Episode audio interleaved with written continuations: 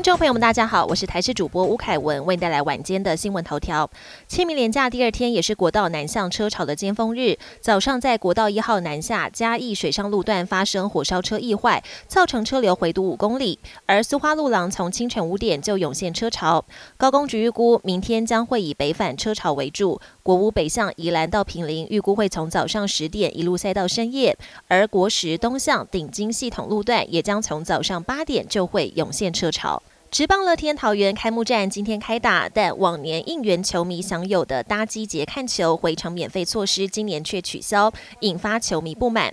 对此，桃园捷运公司表示，由于出现太多搭二十元送一百五十元的情形，导致成本损耗，才决定取消。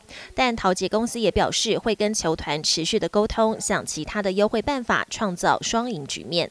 台铁统计每个月平均可以识获上万件旅客遗失物，最常捡到的是雨伞、信用卡，甚至连吃一半的早餐或是佛经都会帮忙协寻。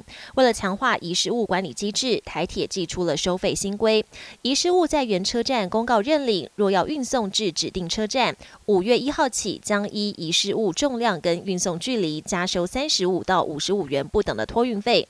若送达指定车站后超过两天还未认领，每多一天。将加收二十五元的保管费，让遗失物管理机制转为使用者付费。国际焦点：总统蔡英文正在中美洲友邦访问，途中过境美国，引发中国不满，频频骚扰我国空域跟海域，升高台海紧张，也再度引爆中共是否攻台的疑虑。而美国参谋首长联席会议主席密利上将，他最新的说法仍然认为台湾非常难以攻占，并强调台湾需要获得更多先进武器，才能强化自我防卫力量。前总统川普涉嫌支付封口费给成人片女星丹尼尔斯，成为美国史上首位遭刑事检控的前总统。预计台湾五号清晨将到案。川普团队已经表明，川普将强烈反击，不可能接受认罪协商。而丹尼尔斯也在川普遭起诉后首度发声，他痛批川普煽动群众制造对立，让他不断收到死亡威胁。尽管川普官司缠身，但民调不降反升，目前大胜潜在对手佛州州长。迪尚特二十六个百分点。再过一周就是复活节，传统的复活节彩蛋不能少，但今年蛋价高不可攀，不少美国民众说他们可能要被迫改用塑胶蛋。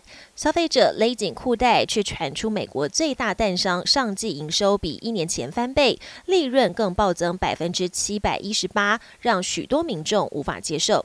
本节新闻由台视新闻制作，感谢您的收听。更多内容请锁定台视各节新闻与台视新闻 YouTube 频道。